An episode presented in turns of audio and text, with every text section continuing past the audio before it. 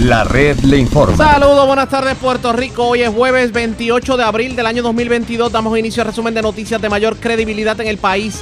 Es La red le informa. Somos el noticiero estelar de la red informativa. Soy José Raúl Arriaga. Esta hora de la tarde pasamos revistas sobre lo más importante acontecido y como siempre a través de las emisoras que forman parte de la red, que son Cumbre, Éxitos 1530, X61, Radio Grito y Red 93 www.redinformativa.net. Señoras, las noticias ahora. Las noticias. La red le informa. Y estas son las informaciones más importantes en la red le informa para hoy, jueves 28 de abril. Otro aumento más. Energía eléctrica no descarta una séptima subida en el costo del suministro, mientras hoy subió 4 centavos el costo de la gasolina en bomba. Y está ley de nada la firma del gobernador a medida que deja sin efecto la crudita por 45 días. ¿Cómo toman esto los gasolineros? La información en breve. Recursos Naturales demandará 12 invasores en Bahía Jobos en Salinas. No todo es miel sobre hojuelas con lo del cementerio de Lares, porque FEMA admitió que tendrán los familiares por el momento que pagar la exhumación de los cadáveres. Forense le pide a los funerarios que busquen más de 40 cuerpos que todavía están sin reclamar y que ocupan las mesas de autopsia. Menos sequía en el país según el informe de hoy del monitor de sequía.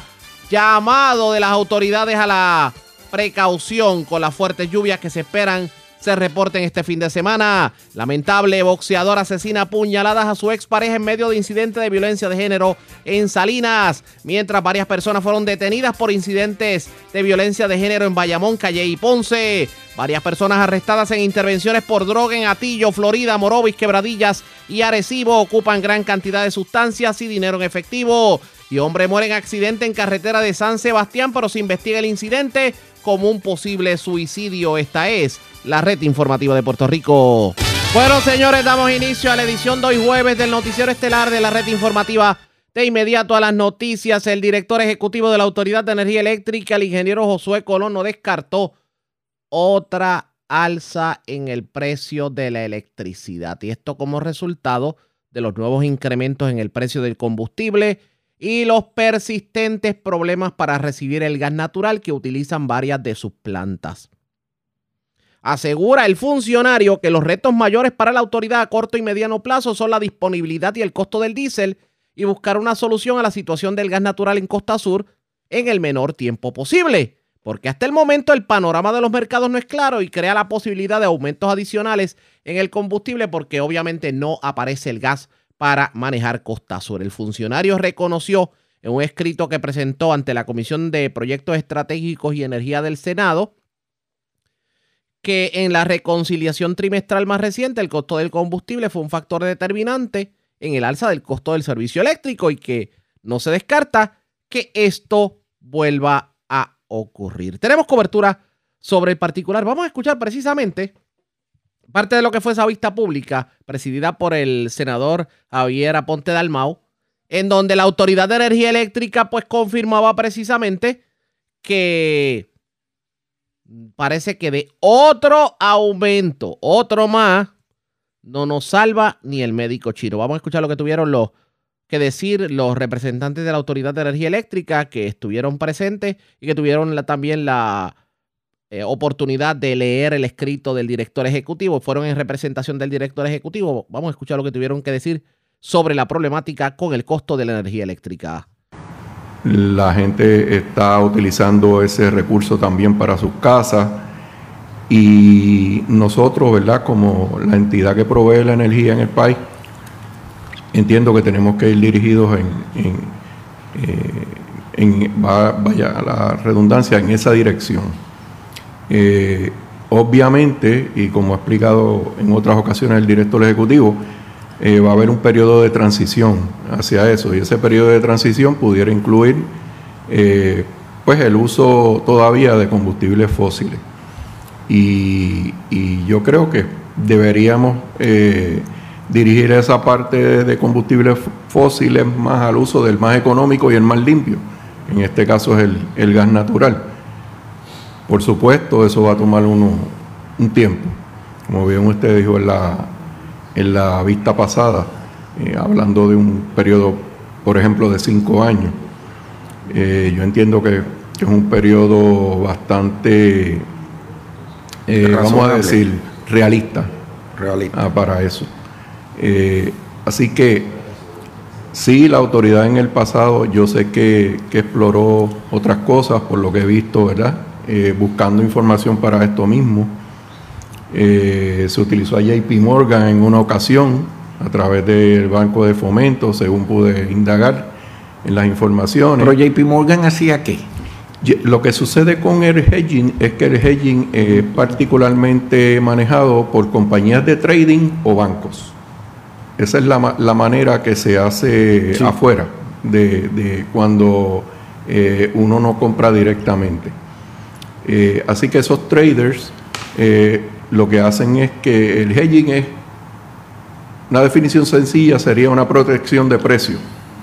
Yo compro a un precio, protegí ese precio, pero eh, el hedging no te asegura que más adelante el mercado pueda bajar y entonces esa protección de precio se te convierte. Te está protegiendo de una subida o de una bajada. Correcto, correcto. Una orden de compra, una subida, una orden de venta, una bajada. Exacto. Así que no deja de, de ser un riesgo eh, también si no compras una serie de seguros y demás. Claro. Y eso pues te va a encarecer un poquito, ¿verdad? El, es que no, no sabía que el hedging constituía la responsabilidad de almacenaje.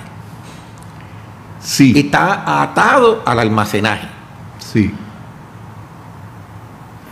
Sí, lo entiendo. Sí, lo que sucede es que para poder, eh, para traer un poquito de detalle, eh, el mercado usted puede hacer hedging a partir de mil barriles para arriba.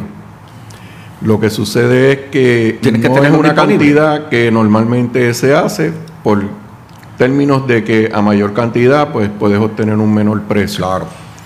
Eh, y eso pues nos lleva, por ejemplo, a nosotros en Puerto Rico, somos una isla, eh, las limitaciones de almacenaje que podemos tener tanto en nuestras plantas, ¿verdad? Como en, los sitios de almacenaje que pudiéramos utilizar que conllevarían un costo adicional.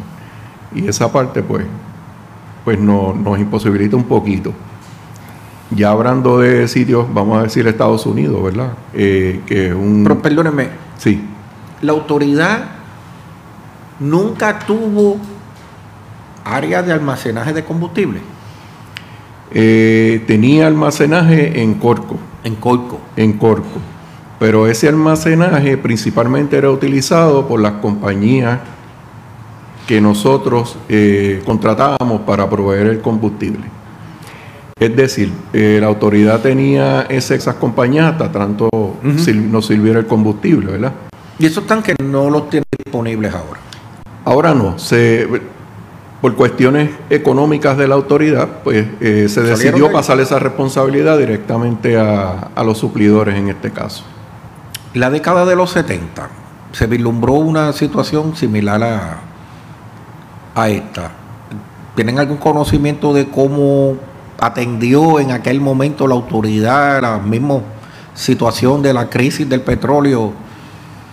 ¿Y qué alternativas? Si alguna vez le trataron de conseguir algo, porque esto esto no es nuevo, no, lo hemos vivido antes. Eh, en, aquel, en aquel tiempo nosotros, ¿verdad? Eh, Alguien que le cuente la historia de allá. Bueno, sí, yo, yo recuerdo de mis primeros jefes en la autoridad. Yo empecé en la autoridad el, el 8 de agosto de 1990. Y en ese tiempo los que eran mis, mis jefes, recuerdo que nos contaban que si para la década del 80 la autoridad hizo su primer estudio de utilización de gas natural en las unidades hizo en su tiempo eh, sus ajustes. Hizo sus ajustes. De hecho, en, la década del, del 70 y en la década del 80, la autoridad hizo ajustes financieros de economía hasta en reducción de la plantilla laboral de empleados eh, esa, ¿verdad? esa reducción de empleados en aquel tiempo eh, fue ocasionó la huelga de la UTIER de los 70 y luego la huelga de la UTIER de, los 80. O sea que en, ese momento hubo uno, eh, la autoridad hizo unos ajustes financieros específicamente de sus gastos. Y en cuanto al combustible, sí hizo sus primeros análisis. Y había, eh, yo recuerdo que en, el jefe de la División de Planificación y Estudios hablaba sobre un estudio de evaluación del uso de gas natural. Ya ese estudio fue como de mediados de la década de, los 80 para diversificar los combustibles y, atender la situación. También en la década del 80 la autoridad eh, instaló una planta solar fotovoltaica eh, experimental en Juanadía, que estuvo operando hasta, yo le diría, hasta finales de los 90, principios de los 2000. También entró en un, en un acuerdo con NASA para la producción de energía eólica con un molino que se instaló en, Culebra, que estuvo por muchos años allí, entiendo que uno de los huracanes pues lo, lo tumbó. Pero ya en, en la década del 80 específicamente, luego de, de la crisis del petróleo de, los, de finales de los 70, principios de los 80, la autoridad empezó a, a, a, evaluar alternativas, tanto desde el punto de vista de energía renovable, como del, del, punto de vista de la diversificación de los combustibles. Eh, ¿verdad? Además está decir que, que, la energía renovable, solar, fotovoltaica en ese tiempo, pues no habían la, tecnología electrónica de hoy día y era mucho, mucho, mucho más costoso. Mucho, mucho más costoso. Por, por, por lo tanto, pues e, ese tipo de alternativa pues se, se, se fue atrasando, aplazando con el tiempo. Pero sí, la autoridad hizo sus análisis, hizo sus estudios, hizo sus recomendaciones. Por eso ya en la década del 90 la autoridad, empieza entonces con un programa de diversificación de combustibles y conversión de unidades eh, a gas natural y, a finales de los 90 ya estaba el plan para lo que fue en su tiempo el gasoducto del sur, ese proyecto. O sea que hubo unos intentos, unos eh, bueno, se comenzó el, gasoducto del sur, se comenzó el gasoducto del norte, eh, luego el, proyecto de, de, Aguirre para gasificar Aguirre, o sea que la autoridad ha continuado tratando de, hacer... Pero su conocimiento es que la Junta de, la autoridad, como el directorado, y, y la evaluaron y no han contemplado alguna otra. Se han hecho los análisis, los estudios de, diversificación, más que otra cosa, de, fuentes, pero no, para, para, para compensar estos, estas varianzas en, en tarifas alternativas no son muchas. Por eso. porque obviamente nosotros tenemos unas unas restricciones naturales, por geográficas. Claro. Por ser un archipiélago, nosotros no tenemos interconexión con ninguna otra red eléctrica, por lo tanto... Parece que del aumento no nos salva ni el médico chino, pero las reacciones no se hacen esperar. Eso que ustedes escucharon fue parte de la vista pública que se llevó a cabo en el Senado, en donde no solamente admiten que pudiera venir el aumento, es que las alternativas son escasas para tratar de evitarlo, o pudieran haber alternativas, pero a largo plazo. Pero al corto plazo, de aquí a julio, pues difícil que podamos buscar algún tipo de alternativa precisamente para librarnos del aumento a la energía eléctrica. Vamos a darle seguimiento a esta información, pero antes hacemos lo siguiente. Presentamos las condiciones del tiempo para hoy. Hoy jueves, condiciones de buen tiempo con cielos despejados a parcialmente. Nublados mayormente dominarán el área no se descarta el desarrollo limitado de aguaceros durante la tarde sobre el interior y suroeste de Puerto Rico. Las condiciones marítimas y costeras continuarán siendo peligrosas debido a una marejada del norte. Una advertencia para operadores de embarcaciones pequeñas está en efecto debido a oleaje hasta 10 pies sobre las aguas del Atlántico, aguas mar afuera del Caribe y partes de los pasajes locales. En la red informativa de Puerto Rico, este fue el informe del tiempo. La red le informa. Señores, regresamos a la red le informa, el noticiero estelar de la red informativa. Gracias por compartir con nosotros sobre un posible aumento a la tarifa de energía eléctrica, otro más. Tuvimos la oportunidad de hablar con la presidenta de la Comisión de, Asuntos al Consumidor de la Cámara de Representantes, la representante Estrella Martínez, y esto fue lo que nos dijo sobre el particular. Definitivamente repudiamos siempre los aumentos, eh, ya estamos cansados de que todo suba, así que hemos reseñado ya en otras ocasiones, hemos dialogado de todo lo que ha subido ¿verdad? en este país, eh, pero un sexto aumento en menos de un año es lamentable para el pueblo puertorriqueño. Conocemos que hay unas circunstancias que están fuera de nuestro control, ¿verdad?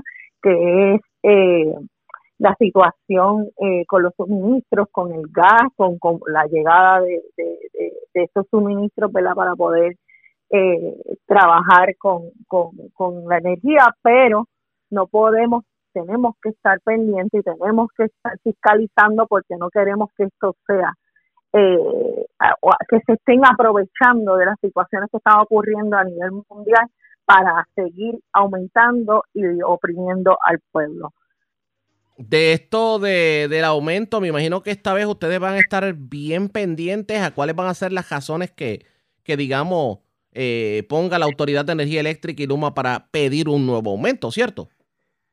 Definitivamente, este, ya eh, tenemos que seguir eh, fiscalizando, se pasan diciéndonos, ¿verdad? que no necesitan que se fiscalice porque esto es una situación, no, hay que seguir fiscalizándolo porque no podemos permitir que nadie se aproveche de las situaciones que están ocurriendo para poder eh, buscar ventajas en, en sus negocios. sabemos que en esta ocasión Luma es, privado y están buscando en todas las oportunidades que tenga para poder seguir oprimiendo al pueblo y estar en sus intereses y nosotros no lo podemos permitir. En cuanto al gas licuado, aquí, aquí también hay mucha preocupación porque hemos visto mucha fiscalización en cuanto a la gasolina y el petróleo, pero el gas licuado sigue alto y parecería que las compañías de gas pues están inmunes o, digamos eh, tienen algún tipo de... Es que no sé qué palabra utilizar que sea la... Como si el gobierno le estuviera tirando un toallazo y ellos pudieran... Eh, impunidad, vamos a ponerlo de esa forma que ellos pueden hacer lo que les Comprende esa preocupación y, de hecho acabamos de aprobar en la Cámara de Representantes el proyecto 899 que estuvimos la semana pasada dialogando sobre el asunto. Fue unánime este proyecto. Se supone que ya esté en manos del Senado para la consideración y ese proyecto estaría fiscalizando más a lo que tiene que ver con el gas licuado y el gas natural. Y que esperemos que pongan acción tanto en el Senado como el gobernador para continuar fiscalizando cada día más a una industria que ya que eh, entendemos y que a todas luces, tanto justicia como el Departamento de, Asuntos al Consumidor han dicho que hay que hay que eh, realizar más medidas para fiscalizarlo. La representante aprovechó para reaccionar a otra de nuestras noticias en el día de hoy, es lo que tiene que ver con la decisión del Departamento de Recursos Naturales de llevar al tribunal a más de una decena de propietarios de los campers y las residencias que fueron construidas en la zona protegida de Salinas. Esto fue lo que dijo sobre el particular. Presidíamos la Comisión de Recursos Naturales y hablábamos que ya habíamos escuchado a todas las agencias, ya habíamos estábamos escuchando a la comunidad, pero ya necesitamos que se tome acción que eso es lo que quiere verdaderamente el pueblo de Puerto Rico, que se tome acción y que comencemos a restaurar esa área. Y quien, tiene que tomar acción y, y, em, y, comenzar a proteger los recursos naturales es el Departamento de Recursos Naturales y que bueno, si ya se va a empezar con eso, eh, con ese proceso legal, ya era hora. El pueblo de Puerto Rico lo esperaba y seguiremos fiscalizando, ¿verdad? E investigando para que esto logre eh, redundar verdaderamente en el bien de la comunidad Las Mareas, de todo Salinas y de todo Puerto Rico. La senadora pues no quiso ser muy categórica en reaccionar, tal vez trató de utilizar la clásica técnica del saco un culo non pillare, cuando se le preguntó sobre si era pertinente o no necesario el que se ayer se diera este show que se dio en, para citar al alcalde de Arecibo a las vistas del caso de Salinas, claro, ella lamentó el que la comisión, por lo menos la investigación, haya entes o sectores dentro de la de la legislatura que estén tratando de utilizar la investigación sobre Salinas con fines político-partidistas. Esto fue lo que dijo la legisladora en entrevista la mañana de hoy. Sí, es lamentable eh, que se haya trabajado muchas situaciones políticas, porque tenemos que ver que aquí hay personas que están detrás de esto para dañar imágenes. Y también hay que dejar claro, no podemos seguir permitiendo que cualquier persona o cualquier eh, eh, venga a dañar la imagen de algún eh, político, funcionario de agencia o cualquier persona en particular, tenemos que hablar con pruebas. No se debe seguir manchando la imagen de, de personas que porque estén en una posición puedan eh, mancharlo sin tener las evidencias. Así que Ciertamente lamentamos que dentro de una situación tan importante como ha ocurrido eh, ese crimen ambiental, que se ha levantado la voz y que ciertamente necesitamos sacar ¿verdad? el mayor provecho para que el pueblo pueda tener una legislación para detener estos crímenes ambientales, quieran venir a politicar. Y precisamente por eso ayer se trajo, se ha tratado en las vistas públicas una que otro representante también trae ese hecho y no se puede permitir. Así que lo más, lo importante de esto es poder hacer la investigación, que se tome un plan de acción contra las agencias que son las que tienen que intervenir y que al final y al cabo esta legislatura trabaje con medidas que redunden al beneficio del pueblo puertorriqueño y los recursos naturales de nuestro país. Aparte de lo que tiene que ver con sacar las personas que invadieron Vaya Jobos, aquí hubo, eh, aparte de que hubo políticos que todo tiende a indicar que se hicieron de la vista larga, al igual que jefes de agencia, también hay personas que pudieron haber contribuido con acciones para que esas personas estuvieran allí, abogados, etcétera, etcétera, personas que trabajaban en algún tipo de oficina de permiso. ¿Usted entiende que eh, debe, esas personas deben de alguna manera responderle al pueblo? Pues, yo no quiero concluir lo que es la investigación, lo que sí ha salido es que ha habido una situación, una serie eh, eh, de situaciones que han ocurrido con lo que es la permisología y ciertamente hay que trabajar sobre eso porque no podemos continuar permitiendo que surjan esas cosas en el camino, ¿verdad? Donde a muchos comerciantes, eh, residentes, se les hace tan difícil conseguir muchas de estas utilidades muchos de esta permisología y que en esta situación y en otras, porque la hemos eh, la estamos viendo en otras investigaciones a nivel de todo Puerto Rico, sea tan fácil. Tenemos que ver, alguien está eh, actuando más, un grupo de personas está actuando mal o algunos profesionales están actuando mal y esas personas tienen que rendir cuenta al pueblo de Puerto Rico y a la justicia. La situación de Salinas definitivamente pica y se extiende. Para aquellos que no sepan de qué estamos hablando, resulta que el Departamento de Recursos Naturales confirmó que en efecto estaría demandando a 12 invasores de la Bahía Jobos. Estaría radicando una demanda civil en el Tribunal de Primera Instancia, Sala Superior de Guayama, contra 12 personas que ilegalmente ocupan terrenos de la Reserva de la bahía estuariana de Jobos en Salinas. Escuchemos precisamente, vamos a aprovechar para escuchar las declaraciones que diera la secretaria interina del Departamento de Recursos Naturales, Anaís Rodríguez, sobre el particular. Oppenheimer Méndez, Miguel A. Flores Torres, Pablo Vergara Ramos, Brenda Liz Coto León, Edgar Cruz Falcón, Ángel Benítez Rodríguez, Víctor Feliciano Bonilla, Carmen Santiago Bermúdez, Mirna Mercado Collazo, Ramón López Vélez, Marí Correa Carrasquillo, Rafael Caraballo Díaz. Vamos a estar sometiendo una sentencia declaratoria, acción reivindicatoria y una acción de desahucio para todas las personas que han estado ilegalmente ocupando los terrenos del departamento dentro de la Reserva Bahía Jobos.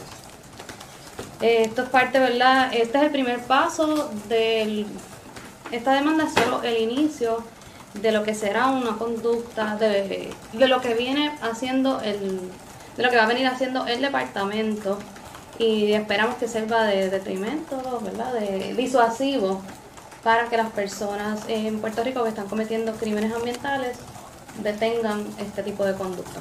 Estas son las personas que se demostró, y con la evidencia que tenemos, de que tenían luz conectada, algún tipo de utilidad conectada, eh, que tenían eh, algún caso administrativo en el departamento por ocupación en esta área, querella, eh, ¿verdad? Algún tipo de información que tuviéramos del cuerpo de vigilantes, las propias tablillas de los campers. Vamos a hacer una sentencia declaratoria, acción reivindicatoria, desahucio y nos estamos dentro de la demanda reservando los derechos. En este momento no podemos estimar de cuántos son los daños porque en la medida en que no estoy ocupando ¿verdad? los terrenos en su 100%, no tengo visibilidad certera de cuáles y cuántos son los daños. Pero ciertamente en la demanda sí se recogió que están, vamos a hacer ¿verdad? Eh, las alegaciones sobre los daños ambientales y, y estamos solicitando entre muchas cosas Estamos solicitando al tribunal que reafirme que el, departamento es el dueño en pleno dominio del terreno. Una orden de desalojo para todas estas personas. Una orden de remoción de toda construcción removible y los bienes muebles que ocupan dentro de todas las reservas. Orden de demolición a costo de los que están dentro, ocupando la reserva. Y una orden de restauración del área a su estado original a costo de todas estas personas que están ocupando ilegalmente la reserva. Así que es una demanda contundente, es una demanda que incluye todos los que hemos analizado, todos los aspectos, ya sean los de, de titularidad, los de daños ambientales y, y cualquier otro asunto que quede por el aire. Estas fueron las declaraciones de la secretaria interina del Departamento de Recursos Naturales, Anaí Rodríguez. La pregunta es, ¿tendrá futuro positivo este recurso legal? Eso está por verse pendientes a la red informativa. La red le informa. Cuando regresemos, señores, esta ley de caramelo ya está esperando la firma del gobernador el proyecto que elimina la crudita por 45 días para que nosotros tengamos un alivio en el precio de la gasolina y sobre todo hoy que aumentó 4 centavos en bomba. También trasciende que la compañía Sol ya no estará manejando los intereses de Shell en Puerto Rico. ¿Cómo cambia el mercado de la gasolina a nivel local? Hablamos con el presidente de la Asociación de Detallistas de Gasolina luego de la pausa. Regresamos en breve en esta edición de hoy jueves del noticiero estelar de la red informativa. La red le informa. Señores, regresamos a la red le informa. Somos el noticiero estelar de la red informativa edición de hoy jueves. Gracias por compartir con nosotros. Ya en el escritorio del gobernador está el proyecto que deja sin efecto la crudita por 45 días. En cualquier momento el gobernador pudiera estar estampando su firma si él puede ver que el dinero que se va a dejar de pagar de crudita, pues ya hay un ya hay una forma de, digamos, eh, cubrirlo mientras tanto. Hay muchas noticias en el ámbito de la gasolina porque aparte de esto, también hoy trasciende que la compañía Sol Petroleum perdió los derechos de Shell. ¿Qué va a pasar ahora con las estaciones Shell? ¿Y cómo cambia el mercado de la gasolina en Puerto Rico? Yo tengo en línea telefónica al presidente de la Asociación de Detallistas de Gasolina de Transveles. Vamos a hablar sobre el particular. Saludos, buenas tardes. Bienvenido a la red informativa. Hola, saludos, buenas tardes. Todo bien, gracias a Dios. Hay noticias nuevas eh, y positivas. Comencemos con, comencemos con la crudita. Vamos a hablar de la crudita. Ya está la ley de caramelo de que el gobernador la firme. ¿Qué opinión le merece? Muy contento, muy contento con, lo que ha pasado. Esta decisión que han tomado las cámaras uh, se han unido y ha sido positivo. lo recibimos con un gran abrazo. Pero oiga, si ustedes no van a tener una ganancia adicional, salvo que van a poder bajar los precios porque todavía el DACO insiste en los márgenes de ganancia. ¿En dónde estriba la felicidad? ¿En que ustedes entienden que va más gente va a ir a echar gasolina de ahora en adelante? Ok, la felicidad es, le digo así, porque el consumidor va a recibir un alivio, algo justo. Eh, en cuestión a nosotros como detallistas, pues por lo menos el dinero que tenemos que utilizar para reinvertir, para comprar producto nuevo, pues va a ser menos. O sea que estamos hablando de 16 centavos por galón. Un camión de, de 10 mil galones son 1.600 dólares que no tenemos que, incurrir. Por lo menos ahí en esa parte, pues el, eh, el gobierno también está aportando, está metiendo sus manos en el bolsillo, aportando al consumidor y al público. Sí, que estaríamos, que estaríamos hablando de que sería, digamos, más suave la operación para los gasolineros, menos onerosa. Eh, eh, sí, sí, eh, por lo menos un alivio, todo, lo que sea un alivio, por eso menciono al, al, al consumidor y a nosotros como, como distribuidores, es positivo. Por ahí veremos a ver qué va a pasar con los precios de la gasolina de aquí en adelante, pero ahora tenemos un, un jugador menos, o no sé cómo describirlo, la situación de Shell que Sol Petroleum perdió el contrato de, de Shell en Puerto Rico. ¿Qué va a pasar con estas estaciones de gasolina? Bueno, eh, quien adquiere los derechos de Shell es una compañía nativa, eh, eso es capital nativo y eso me da mucha alegría que ese dinero se quede aquí. Eh, ¿Qué va a pasar con las estaciones en estos momentos que son Shell? No, eso es muy buena pregunta. No tengo esa contestación en estos momentos. Si pasan alguna otra marca o se quedan independientes, eh, no la tengo la contestación sobre eso. Pero, pero hay un hay un jugador en este caso que va a permanecer, que va a tener los derechos de Shell en Puerto Rico y que ya tiene estaciones de gasolina en Puerto Rico. Ah, sí, sí, eh, por eso, le, discúlpeme, esa es la compañía Toral, que es una compañía nativa. Y por eso ese capital se va a quedar en la isla, que eso es positivo, versus Sol, que el capital pues no, no, no es nativo. Y quiere decir que las personas pueden estar tranquilas, que porque obviamente lo que, lo que teorizan las personas es que mientras más eh, estaciones de gasolina con diferente, diferente bandera, pues más competencia hay y los precios son mejores. Ah, claro, sí, la competencia siempre es justa en, este mercado, mantiene a todo el mundo alerta. Y, aquí el, que sea mejor, que tenga mejor oferta es el que siempre va a sobrevivir, en combinación con servicio.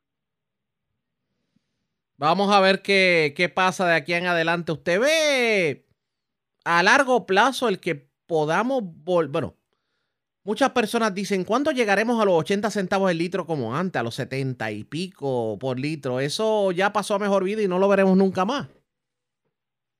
Bueno, recordando siempre y cuando existe un balance entre la producción y la demanda. Por el momento no existe ese balance. Hay más demanda que oferta. O sea que por el momento no podemos, no esperamos eso. Pero se puede poner peor entonces la cosa. Eh, si usted lo pone de esa forma, eh, eh, no quisiera decirle eso, por lo menos tenemos un alivio que nos están dando algo, un salvavidas momentáneo, aunque sea por 45 días, que se puede convertir en 90, todo, todo lo que sea para favorecer y bajar estos precios. Yo no quiero, yo no quiero pensar qué va a pasar de ahora en adelante. Yo estoy viendo la tabla de precios en bomba y la gasolina diésel llega a un dólar con 50 centavos. Óigame, sí, y, algo que me preocupa, algo que, que, que estuve leyendo en la mañana, que los cuatro centavos es solo en la gasolina no en el diésel. Solamente en el diésel eh, va a ser de un centavo. Es lo que leí en el periódico. Esto no pinta bien definitivamente, por lo que vemos va a llegar un momento en que vamos a tener que estacionar nuestros vehículos y obviamente eso va a significar menos ganancia para ustedes. Sí, sí, y, y, tomando el, tema del diésel eh, es preocupante, recordando que todo corre sobre ruedas empezando por el combustible y luego todos los víveres, eh, los supermercados, todo corre sobre ruedas, o sea que, es de preocupar. Vamos a ver qué termina ocurriendo en este sentido. Agradezco el que haya compartido con nosotros. Buenas tardes. Igual, igual. Que tenga buenas tardes. Igual a usted era Edras Vélez, el presidente de la Asociación de Detallistas de Gasolina. Por lo menos está contento de que viene por ahí el alivio a la crudita. Estamos esperando que el gobernador estampe su firma en este sentido. Así que estaremos pendientes a lo que ocurra. Mientras tanto, hoy se reporta un aumento de 4 centavos el precio en gas de gasolina en bomba. O sea que respiremos profundo porque los precios van a continuar en, en, la, en el alza. Y eso definitivamente nos trae un tremendo dolor de cabeza. Ustedes pendientes a la red informativa de Puerto Rico. Cambiamos de tema porque tenemos que hablar del COVID.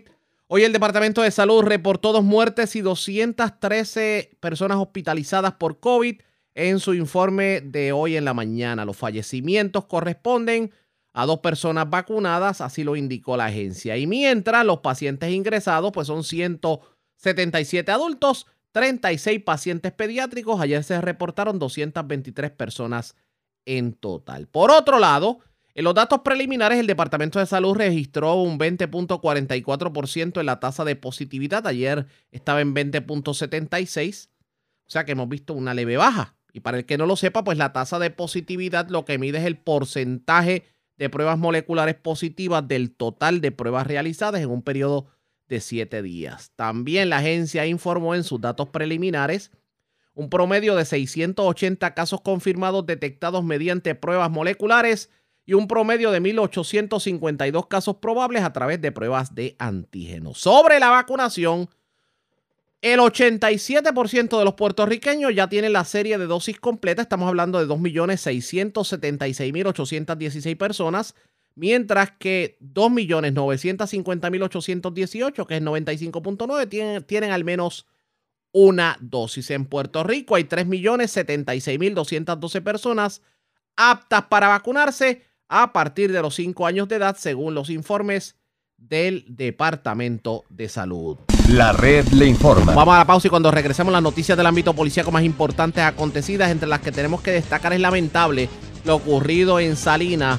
Un caballero boxeador, por cierto, llegó a la residencia de su expareja, la mató a puñaladas, después se fue a la huida.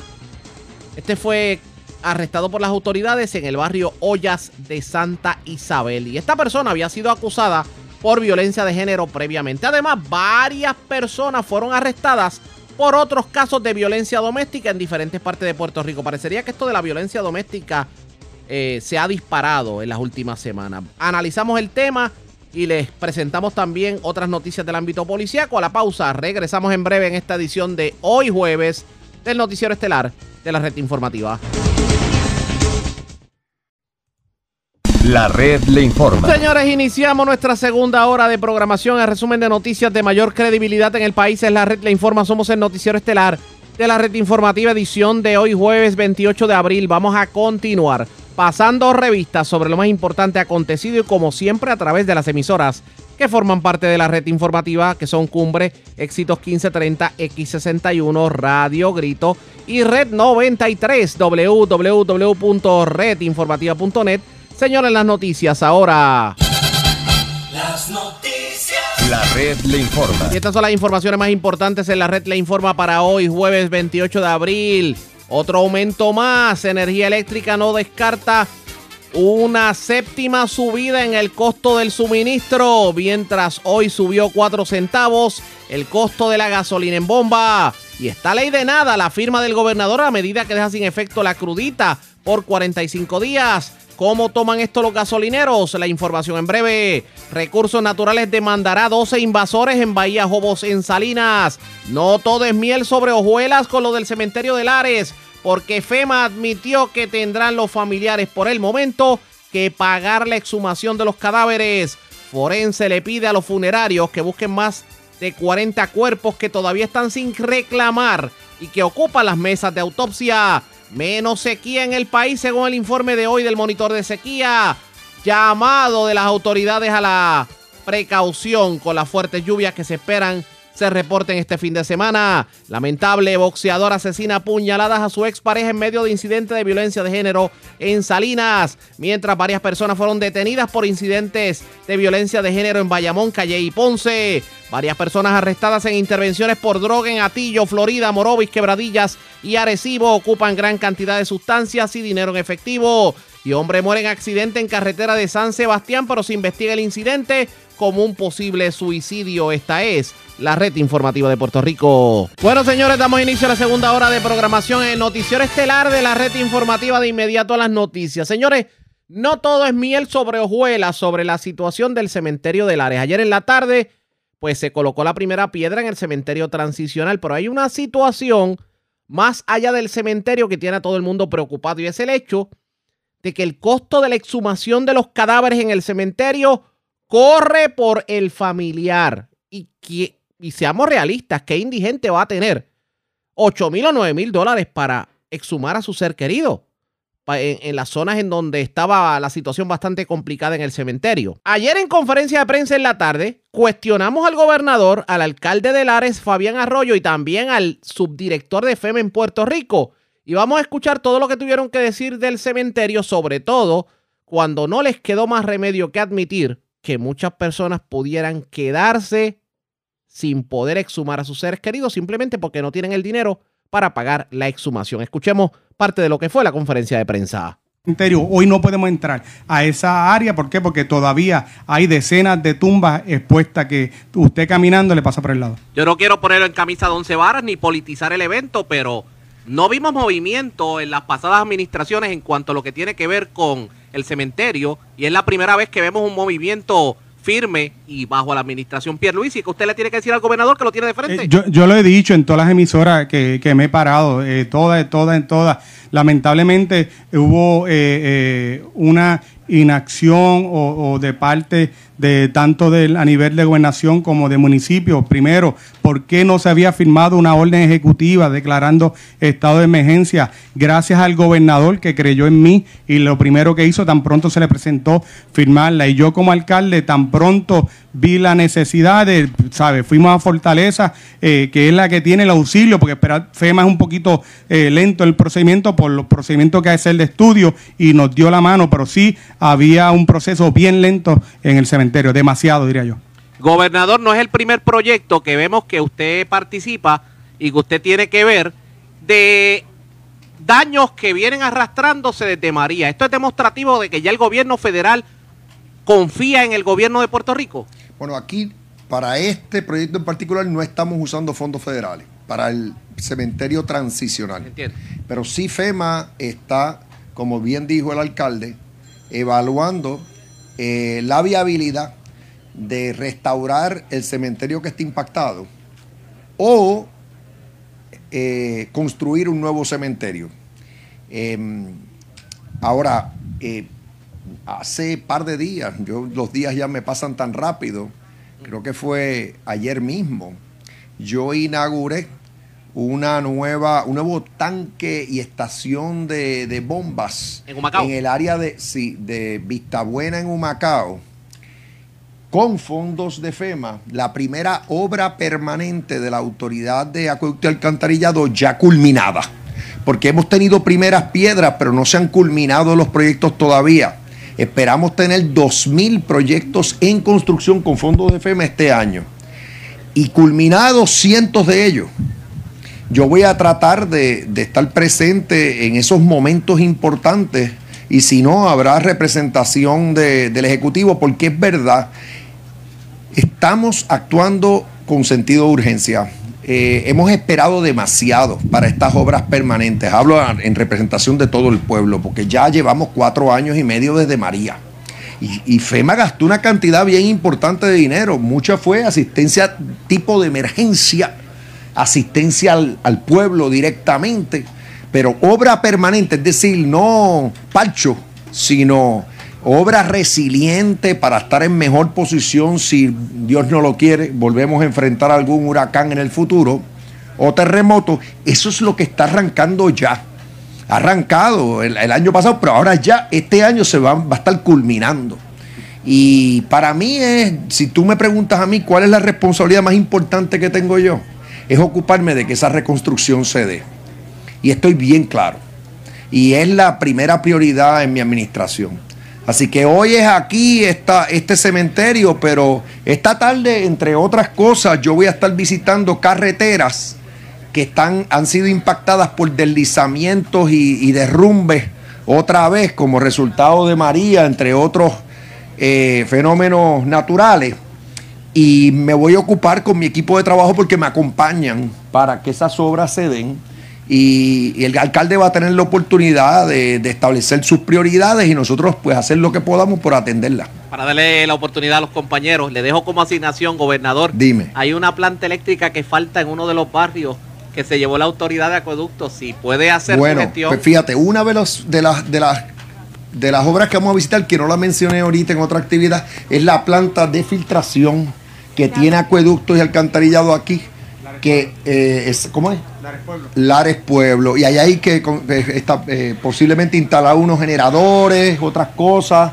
O sea, que eso vamos a ir. Tengo que decir que una hija de Lares está haciendo un trabajo espectacular en la autoridad de acueducto alcantarillador. Y el Pagán está fuera de serie. Así que yo sé que lo que sea que se tiene que hacer en esa planta de filtración, se va a hacer.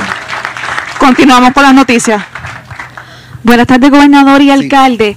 ¿Entiende que con este proyecto de construcción del cementerio transicional se va a solucionar en su totalidad esta problemática del cementerio municipal de Lares? Y si me pueden abundar, ¿cuáles van a ser esas fases entonces que va a conllevar este proyecto?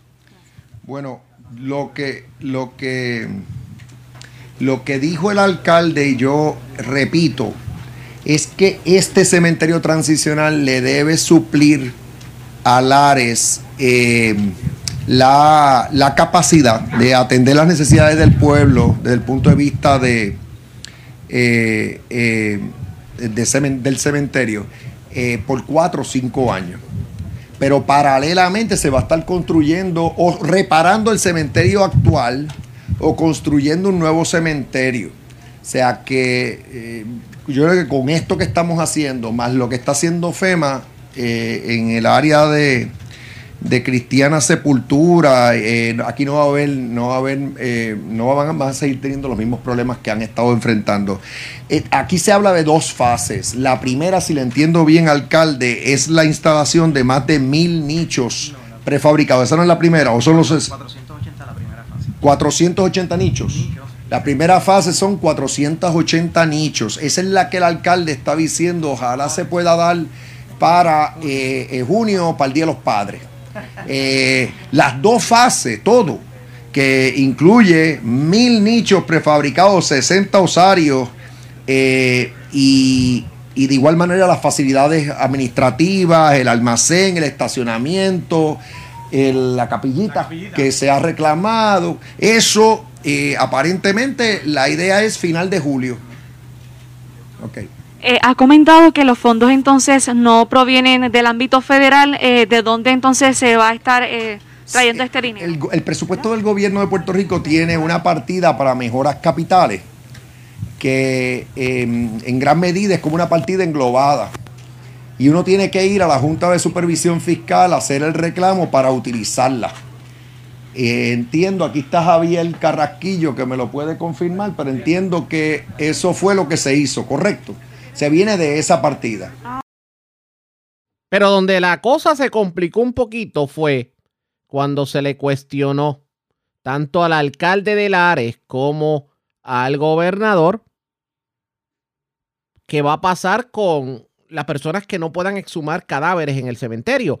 Porque el rumor que hay es que si una persona va allá, digo, no rumor, hay personas que lo han confirmado. Una persona va allá a reclamar el cadáver de su ser querido, pues le toca exhumarlo y pagar los costos y son costos altos. El subdirector de FEMA en Puerto Rico, que estaba en la, acti- en la actividad de Lares ayer, no le quedó más remedio que admitir que en efecto se va a cobrar por las exhumaciones. Vamos a escuchar. vendrán aquí también. ¿Qué va a pasar con estas personas que no pueden esfumar estos, estos, estos cuerpos? Sí, el, alca- el cal- el alcalde indica que FEMA está asumiendo la responsabilidad de exhumar los cuerpos. O sea, que no, se le, no lo pagaría a la familia. La exhumación. Si a eso es que te refieres con la pregunta. Eh, eh, en un- si permite corregir, en- cuando pasó María, los primeros días las personas podían solicitar la exhumación y FEMA era una asistencia individual, FEMA le pagaba los costos hasta 7 mil, 8 mil dólares. Al vencer el término de solicitud, por lo tanto, ahora tenemos que esperar eh, ese nuevo cementerio donde comenzaría el proceso de exhumación eh, eh, en, masa, ¿no? Se habla de cuando estuvo el general Reyes, se habló de contratar una compañía quizá especializada. ¿Por qué? Porque hay áreas que están en la quebrada, no podemos bajar personas. ¿Por qué? Porque pueden, eh, las mismas tumbas le pueden caer encima. Por eso es bien, bien, bien delicado. Y para aclarar lo de la pregunta de FEMA, eh, una vez termine el cementerio, el municipio del área tiene la obligación de solicitar a FEMA el reembolso de- de- del dinero. pero el, hubo una cláusula que el gobernador nos asistió de que si no se reembolsa algún dinero, el, el el Estado lo asuelve y el municipio no tiene que pagar. Eso nos da un alivio al municipio de Lares, que es alguna buena noticia para todos los lareños. Seguimiento porque hay duda, por ejemplo, van cuatro años de María. Obviamente no se puede garantizar la, la integridad de, de los cuerpos que simplemente están expuestos desde María allí en las tumbas. Y hay familiares que han optado por eh, acelerar el proceso de exhumación. Lo que me confirman ahora es que, por ejemplo, hoy, si una persona necesita exhumar un cuerpo, ya sea para trasladarlo aquí, tiene que pagar ese dinero. O sea, estaríamos hablando que pasarían años más para que entonces se establezca un cementerio para que entonces esas personas puedan exhumar con fondos de FEMA. Buenas tardes, Andrés García, eh, subdirector de FEMA para Recuperación. Saludos, gobernador y alcalde. Gracias por estar acá, por invitarme acá y director de AFI. Eh, básicamente, los casos se ven, FEMA, FEMA trabaja por reembolso, así que es importante enfatizar que tanto para, para el proceso del cementerio permanente como para estos casos, eh, los, los- los costos son eje- eje- ejecutados por el Estado o por la persona individual y entonces en la medida que, que es elegible, FEMA lo reembolsa. Así que todavía hay espacio para, para ese tipo de reembolso, pero hay que verlo caso a caso. Por eso, en el caso de FEMA, pues FEMA trabaja por reembolso. Bueno.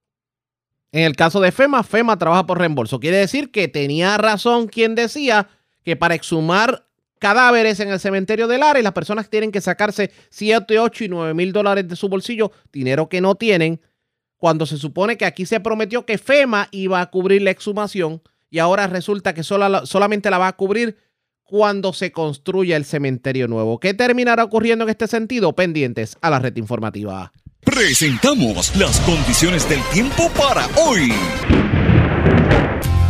Hoy jueves, condiciones de buen tiempo con cielos despejados a parcialmente. Nublados mayormente dominarán el área. No se descarta el desarrollo limitado de aguaceros durante la tarde sobre el interior y suroeste de Puerto Rico. Las condiciones marítimas y costeras continuarán siendo peligrosas debido a una marejada del norte. Una advertencia para operadores de embarcaciones pequeñas está en efecto debido a oleaje hasta 10 pies sobre las aguas del Atlántico, aguas mar afuera del Caribe y partes de los pasajes locales. En la red informativa de Puerto Rico, este fue el informe del tiempo.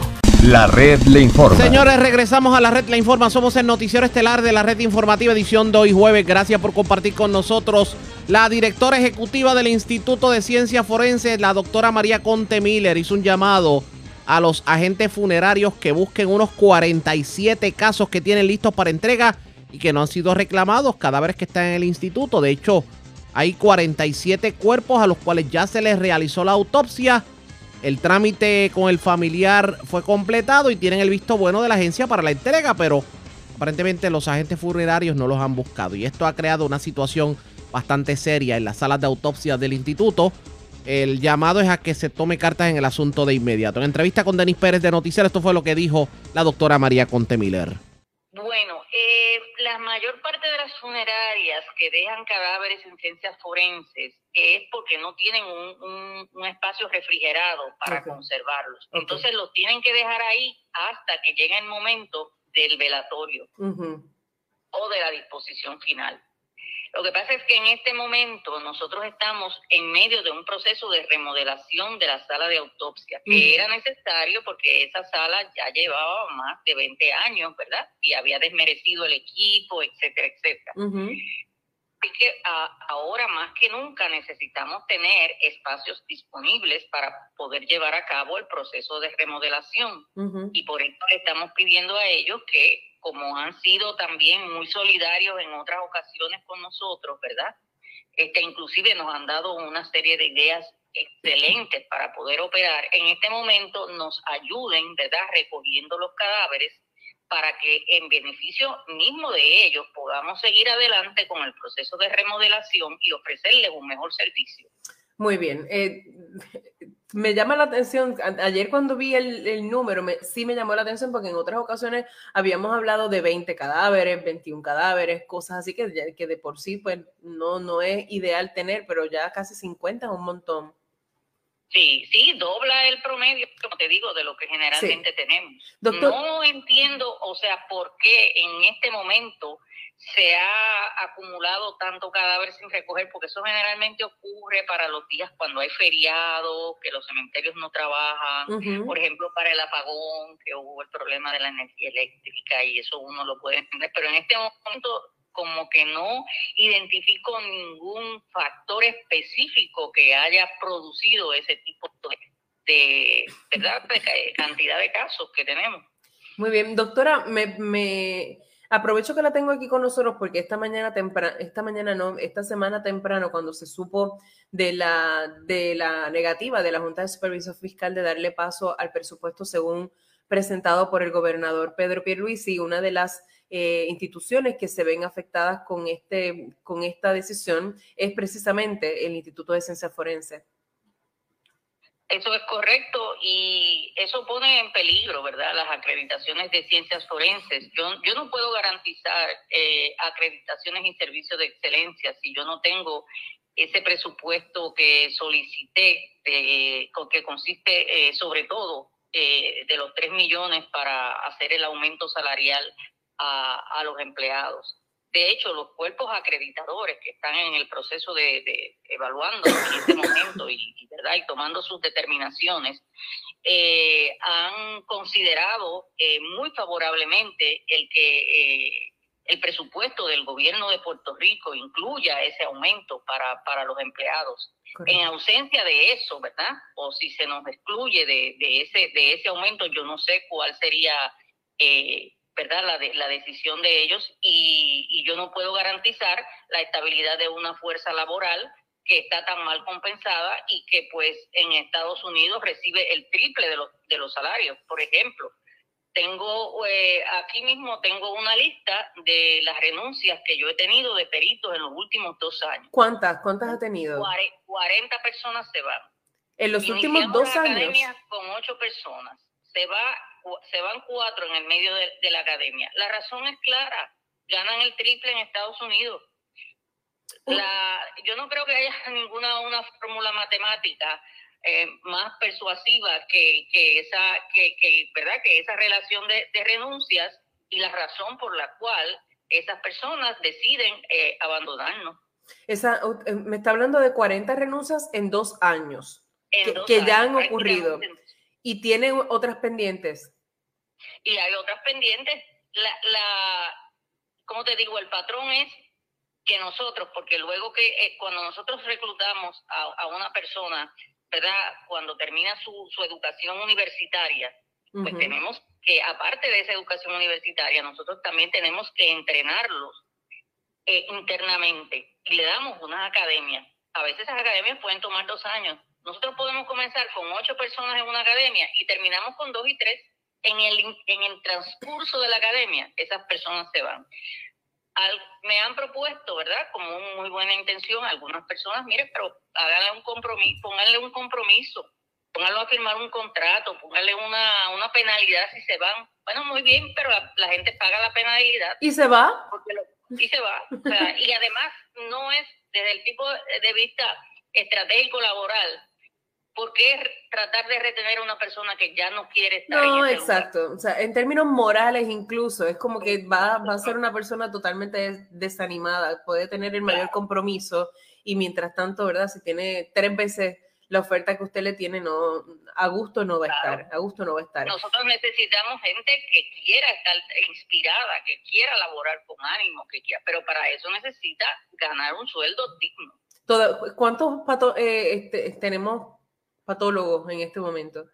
Sí, tenemos eh, en este momento precisamente acaba de renunciar una patóloga, razón, lo mismo, eh, muchas mejores condiciones de salario, este, pero eh, tenemos nueve patólogos ante la ausencia de ella. Eh, tienen nueve patólogos y están pudiendo, pudiendo manejar esas, esas autopsias de manera adecuada o, o experimentan de vez en cuando algún atraso eh, por la falta de recursos. Bueno, podemos, estamos manejando la situación porque tenemos, eh, contamos con el equipo que se llama el CT Scan Postmortem. Ajá, que es el nuevo equipo. Sí, el nuevo equipo permite hacer autopsias virtuales y eso permite pues manejar en, muchos más casos, ¿verdad? En, menos tiempo, eh, con menos envolvimiento del patólogo, porque las, las imágenes las interpretan un grupo de radiólogos forenses que tenemos contratados que están en Estados Unidos y como podemos mandar las imágenes a cualquier parte del mundo, la persona no, no, tiene que estar no tiene que estar presencial para hacer ese tipo de evaluación y eso nos ha permitido esa estrategia pues nos ha permitido este pues poder manejar el volumen que tenemos. Bueno, pero la autopsia es parte de, eh, del proceso, ¿verdad? Pero después de eso hay todo un andamiaje detrás de pruebas toxicológicas, de pruebas de, mil naturaleza. ¿Ese proceso también enfrenta eh, problemas, doctora? O por lo menos retos.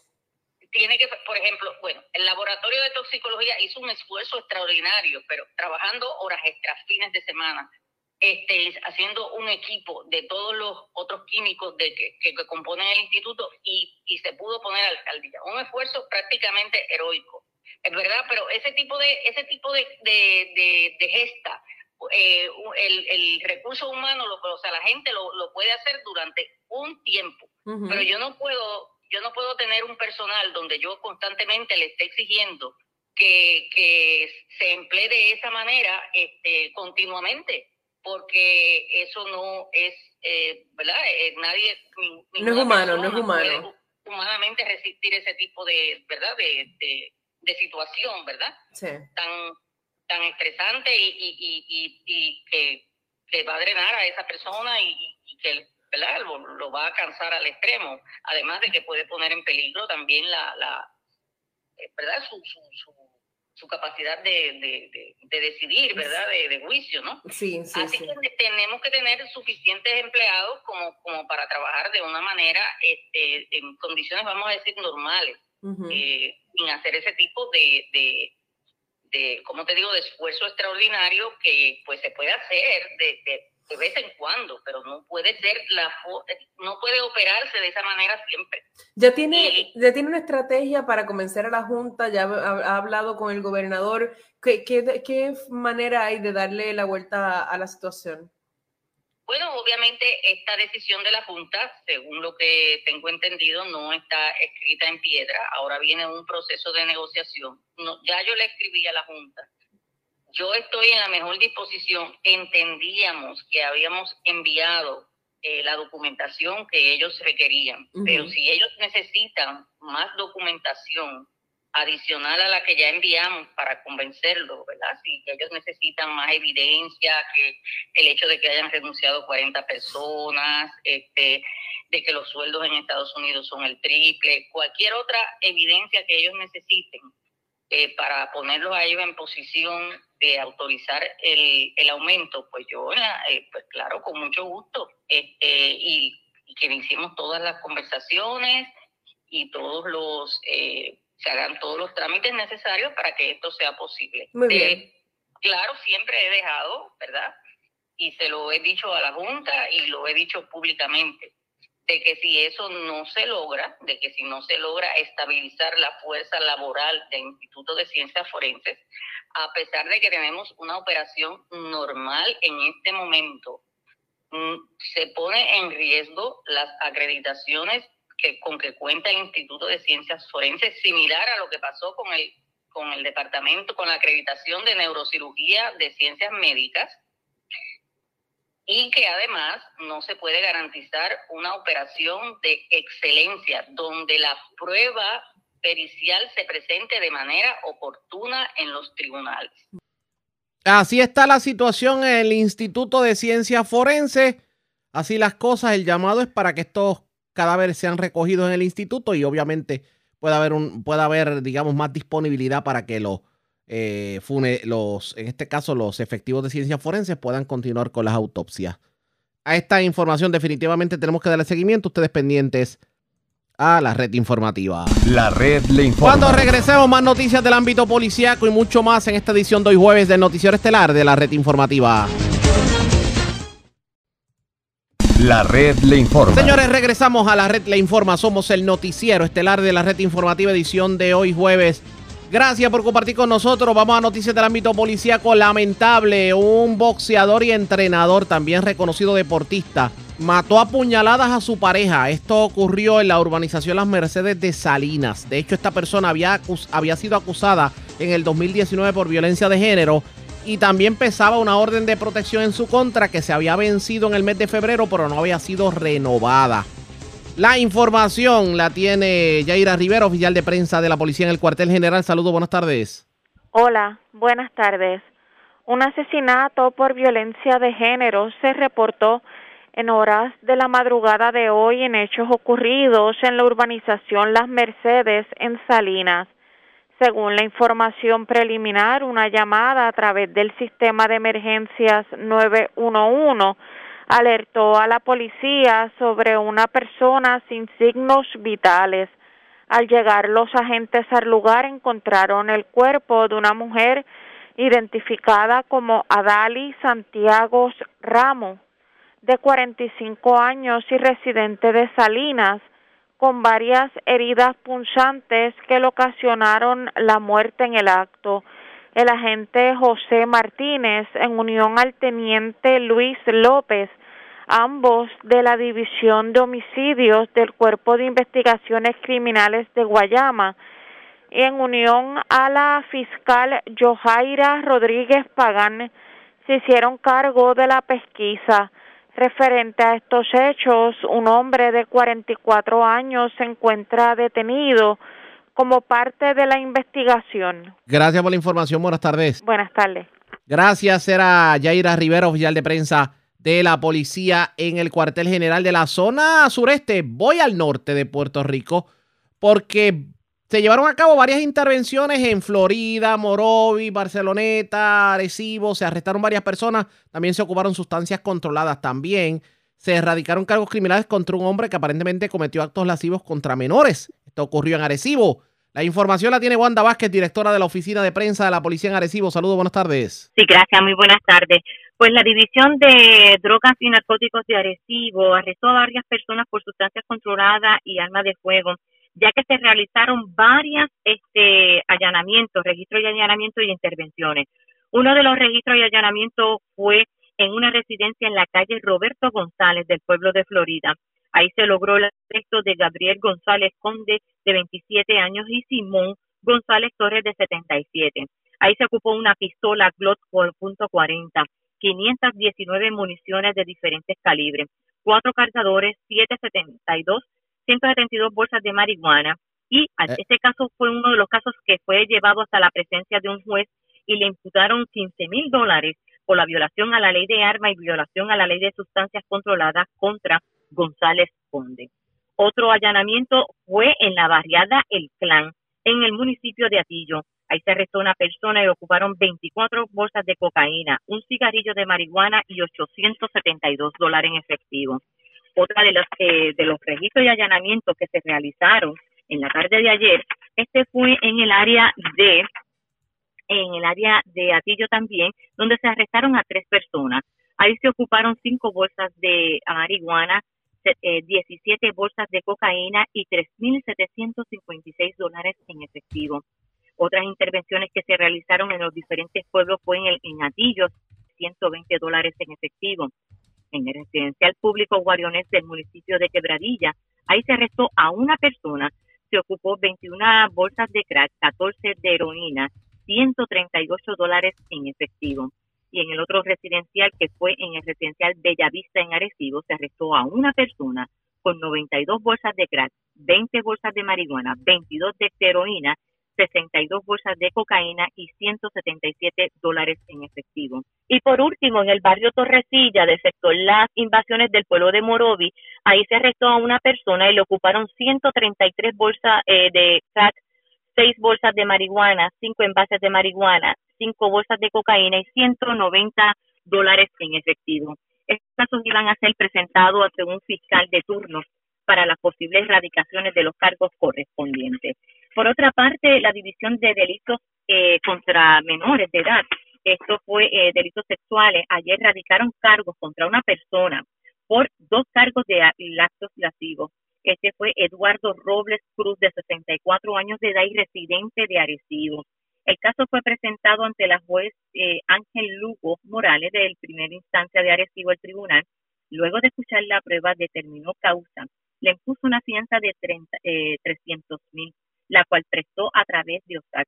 Este fue bajo un grillete electrónico hasta la vista preliminar el 11 de mayo del año en curso.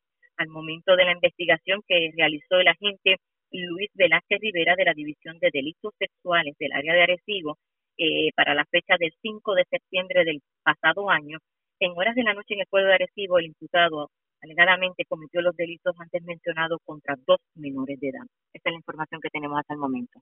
Gracias por la información. Buenas tardes. Gracias, igual. Gracias, era Wanda Vázquez, oficial de prensa de la policía en Arecibo del Norte. Vamos a la zona centro-oriental de Puerto Rico porque las autoridades arrestaron a un joven de 25 años residente de Calley contra quien pesaba una orden de arresto con una fianza de 350 mil dólares por violaciones a, a, la ley de armas, también la ley 54, aparentemente eh, un incidente ocurrido frente a su pareja, o sea, agredió a su pareja frente a menores de edad. Unos hechos ocurridos el pasado 21 de abril en Calley. Edgardo Ríos Queret, oficial de prensa de la policía en Caguas, con detalles. Saludos, buenas tardes. Buenas tardes. ¿Qué información tenemos? Agentes de la edición de arresto y allanamiento del Cuerpo de Investigaciones Criminales del área de Caguas informaron sobre el arresto de Ángel G. Rodríguez Félix, de 25 años, residente en Calley, contra quien empezaba una orden de arresto con fianza de 350 mil dólares por violaciones a los artículos 249, riesgo a la seguridad u orden público al disparar un arma de fuego del Código Penal de Puerto Rico, 6.05, portación, transportación o uso de armas de fuego sin licencia, 6.14, disparar o apuntar armas de fuego de la ley de armas, artículo 56, maltrato de la ley 246 y 3.2, maltrato agravado de la ley 54. Expedida por la juez María de Rosario Rojas Tribunal de Caguas por hechos ocurridos en horas de la tarde del 21 de abril en Calley. Surge de la información que, para la fecha antes mencionada, Rodríguez Félix agredió a su pareja con las manos y posteriormente, en presencia de menores, utiliza un arma de fuego con la cual le apunta y luego realiza un disparo al aire. El arrestado fue llevado ante la juez Yarisa Santiago San Antonio en el Tribunal de Caguas para la lectura de las advertencias y luego de no poder prestar la fianza fue fichado e ingresado en la cárcel de Bayamón hasta la vista preliminar señalada para el 9 de mayo. La investigación de este caso estuvo a cargo del agente Marcos Nieves, adscrito a la edición de violencia doméstica del 6 de Caguas. Que pasen buenas tardes. Y buenas tardes para usted también. Gracias, Ricardo Ríos Quereto, oficial de prensa de la policía en Caguas, de la zona centro-oriental. Vamos al noroeste de Puerto Rico, porque se reportó un accidente en la carretera 125 de San Sebastián. Una persona murió, pero se investiga como un suicidio el incidente. Y la información la tiene Yarisa Montalvo, oficial de prensa de la policía en Aguadilla. Saludos, buenas tardes. Saludos, buenas tardes, Riaga, a ti, a todos nuestros radioescuchas. Así es. En horas de la tarde de ayer, el personal del Distrito Policiaco de San Sebastián, en conjunto con la División de Patrullas de Carreteras de Aguadilla, adscritos al negocio de la Policía de Puerto Rico, investigaron el fallecimiento de Javier Carril Vélez, de 62 años, tras este haber sido localizado en el interior de su vehículo de motor Ford Mustang en la carretera 125 kilómetros 16.2 del barrio Guatemala de San Sebastián. Esta investigación está eh, siendo, ¿verdad? Está siendo realizada por la agente Abdiel Ferrer de esa división especializada, quien en unión al fiscal Rufino Jiménez hicieron cargo de la escena, ordenando el levantamiento del cadáver y su envío al negocio de ciencias forenses para fines periciales. Esas son todas las novedades más sobresalientes que tenemos en nuestra área Policía Caría Aguadilla. Esto es oficial de prensa, la gente de Yaritza Montalvo. Buenas tardes. Y buenas tardes para usted también. Era Yarisa Montalvo, oficial de prensa de la policía en Aguadilla. Cambiamos de tema porque aunque la atención se ha dirigido hacia otros municipios costeros, ayuntamientos como Santa Isabel y Juana Díaz, se encuentran entre los que evidencian mayor magnitud de erosión tras el paso del huracán María en el 2017, consecuencia de que en el sur de Puerto Rico hay factores sociales que posicionan a las comunidades en un alto nivel de vulnerabilidad. Este es uno de los hallazgos del estado de las playas de Puerto Rico post María, una investigación que lideró la doctora en oceanografía Maritza Barreto eh, y que pues obviamente fue subvencionada por FEMA y el COR3 y que evalúa los 44 municipios costeros. Santa Isabel y Juana Díaz fueron los municipios con mayor magnitud de erosiones encontradas. Estamos hablando que hay secciones que se encontraron pérdidas de hasta 20 a 24 metros en menos de 10 meses. En el caso particular de Santa Isabel se registró un 60% de erosión entre septiembre del 2017 y julio del 2018. En términos generales, pues es claro que luego del paso del huracán María, pues las costas son sumamente diversas en términos de vegetación y, y pues era lógico que se afectaran, pero parecería que el sur fue el más afectado. Se habla de municipios como Cabo Rojo, Juana Díaz, eh, Peñuelas, Ponce, Santa Isabel, Yauco, entre otros municipios y también del sureste de Puerto Rico. Así las cosas, parece que la situación de la erosión en las playas fue crítica o se catapultó desde el paso del huracán María. ¿Qué se está haciendo para mitigar? Pues obviamente a esto le vamos a dar seguimiento pendientes a la red informativa. La red le informa. Identificamos nuestra cadena de emisoras en todo Puerto Rico y regresamos con más en nuestra segunda hora de programación, el noticiero estelar de la red informativa. La red le informa. Señores, regresamos a la red le informa. Somos el noticiero estelar de la red informativa. Gracias por compartir con nosotros sectores que en el informe de la semana pasada del monitor de sequía aparecían con sequía moderada. Ya pasaron esa etapa. Vemos algún tipo de mejoría en el informe del monitor de sequía de hoy en municipios como Utuado, Adjuntas, Ayuya, también el suroeste de Puerto Rico.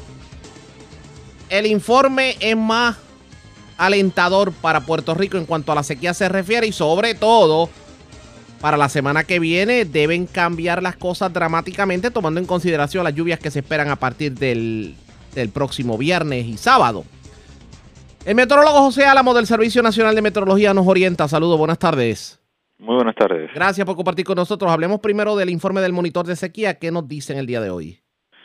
Sí, como dijo, hubo una mejoría en, el informe del monitor de sequía.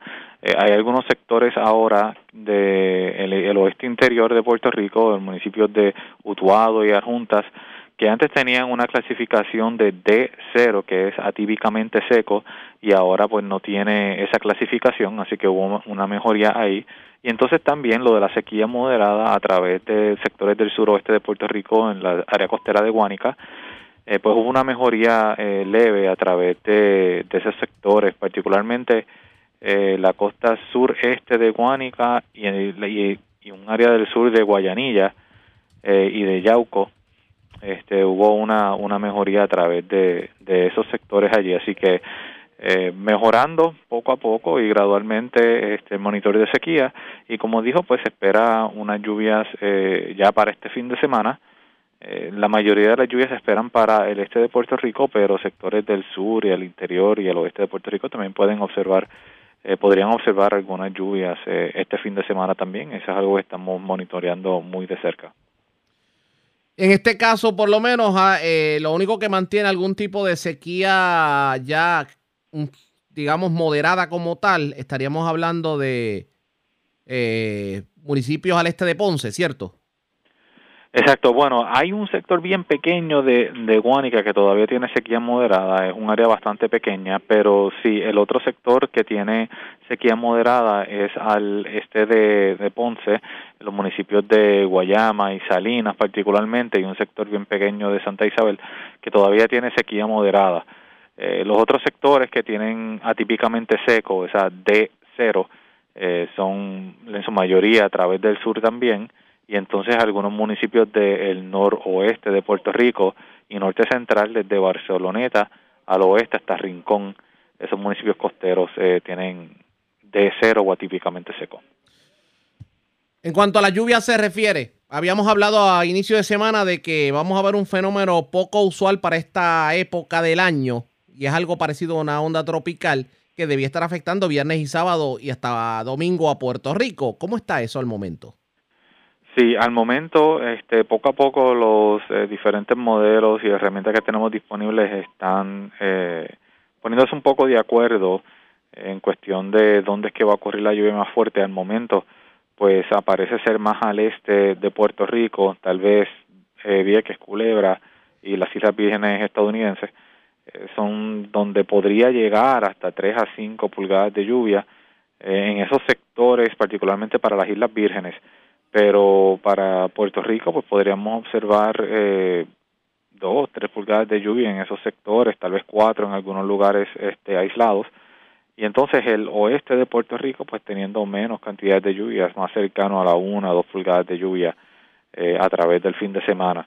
Así que se espera lluvia, eh, mucha nubosidad, ¿verdad? Más que nada, y periodos eh, ocasionales de lluvia, que podrían este, dejar esa aproximadamente esa, esa cantidad de lluvia en esas 48 horas. Estaríamos hablando de este sureste, tal vez algo de la zona metropolitana y noreste, pero ya el centro-oeste y oeste con menos lluvia.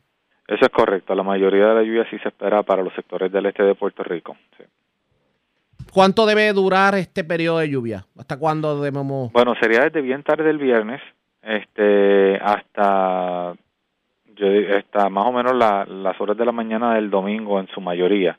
El periodo más, más lluvioso podría ser la noche del sábado, desde avanzada la tarde del sábado y la noche hasta temprano el domingo.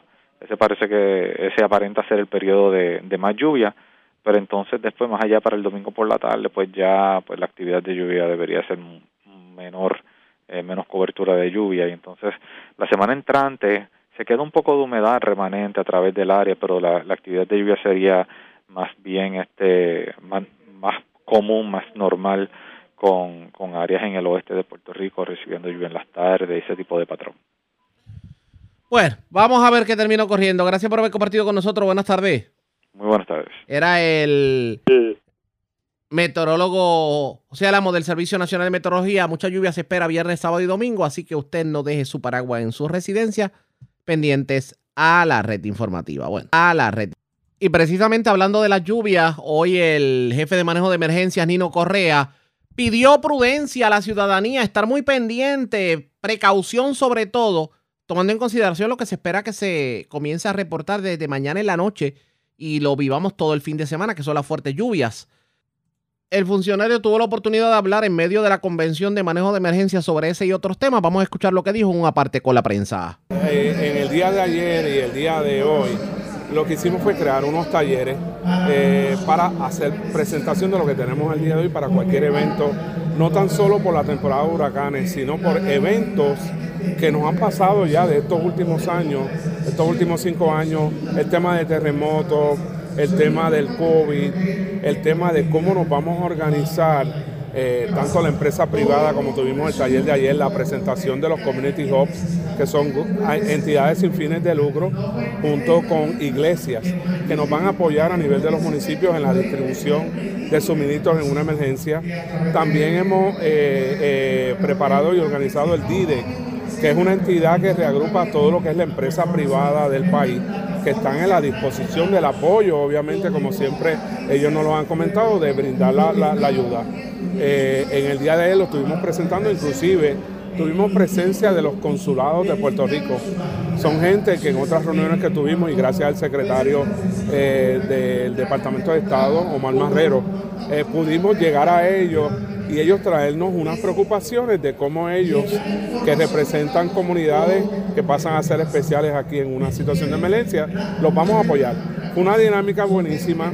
En el día de hoy lo que tenemos es que tenemos los jefes de agencia, tenemos sus coordinadores interagenciales y queremos, una, volver a retomar los temas de los talleres que llevamos dos años ajustando y trabajando en conjunto con los coordinadores y los jefes, lo que sea el plan de respuesta a una emergencia que ya el tema de manejo de emergencia ha pasado a ser un tema para todo el año, no es un tema de temporada de huracanes.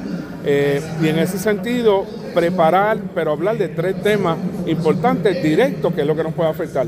Una, por tercer año consecutivo, eh, el Servicio Nacional de Meteorología, el Centro Nacional de Huracanes nos está indicando que vamos a tener una temporada bastante activa. Número dos, el tema de los temblores y los terremotos, que todavía hay temblores, se sigue haciendo presente. Hemos traído personas que tienen que ver con el tema directamente, como el señor Víctor Huérfano y la señora Crista Mongiles Brandenoa. Y en la parte del Departamento de Salud, el COVID, estos repuntes que hemos tenido, como en la parte federal, tanto el CDC como el Departamento de Salud Federal, incluyendo la oficina del secretario Carlos Mellado, cómo estamos trabajando la situación y cómo esto ha sido un tema que tenemos que atemperarlo ahora al plan de cómo vamos a atender a la comunidad en caso de una emergencia. Son dinámicas, son talleres, lo estamos trabajando en conjunto con FEMA. Estos han sido talleres que no tan solo la preparación, que gracias a Dios tenemos hoy nuestro plan multirriesgo en una emergencia, en cualquiera de ellas, cómo vamos a responder, cómo vamos a reaccionar, sino la integración. Aquí uno de los detalles más grandes es que nos conozcamos que sepamos. Tenemos aquí representación de la Federación y de la Asociación de Alcaldes.